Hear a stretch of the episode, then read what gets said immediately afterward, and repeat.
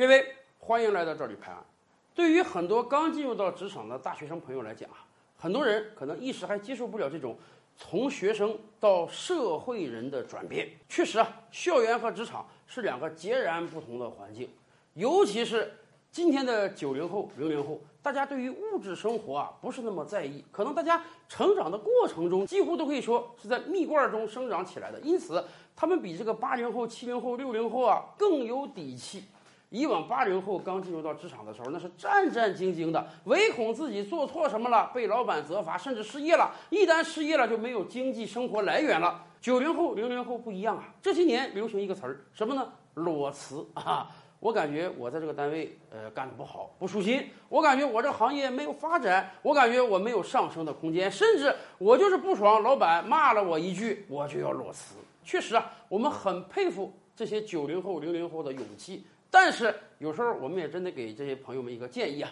裸辞之前你要做好一定的准备。首先，第一，我们就不希望大家是一时意气的裸辞，而真的是你感觉啊，这份工作跟你的人生规划有非常大的冲突啊，你在这里每多干一天就是浪费一天生命，你在这里学不到任何有用的知识，搭建不好任何有用的人脉，你在裸辞。当然，裸辞之前，我们建议大家要算一笔账。做好经济上的准备，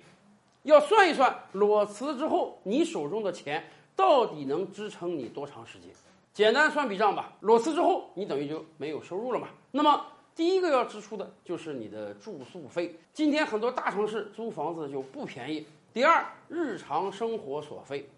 不管是吃饭啊、购物啊、买衣服啊、女孩买化妆品啊，甚至朋友之间的交际。虽然你裸辞了，但是很显然你并不希望因为自己辞职而生活质量下跌，所以你要算一算这些你要花多少钱。还有一点就是以前我们提醒过大家的社保，社保是我们最重要的保险，而且一旦交上去，大部分人都不希望它断缴。当你有一个工作的时候啊，社保的大头是企业帮你交的，你每个月大概只扣自己几百块钱工资就行了。但是当你辞职之后，所有的社保相当于都是你自己要交，也就是说，原来你可能一个月就扣几百社保，辞职之后你每个月可能要交一千到两千的社保。这笔钱可能有一些朋友们辞职之前没有想到，没有计算到，而一旦辞职之后才知道，原来我每个月还多了这样一笔支出。把所有这些支出算一算，一个月你的总支出有多少？然后我们真是建议每个朋友啊，至少手里握有足以支撑三个月到六个月支出的钱的时候，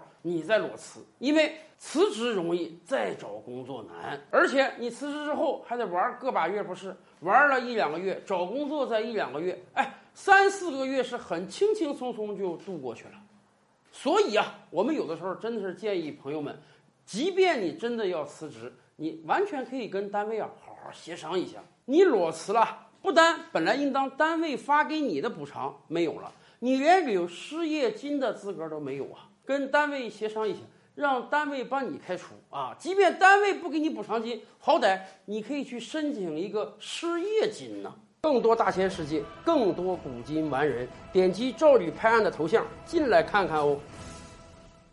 赵吕拍案，本回书着落在此。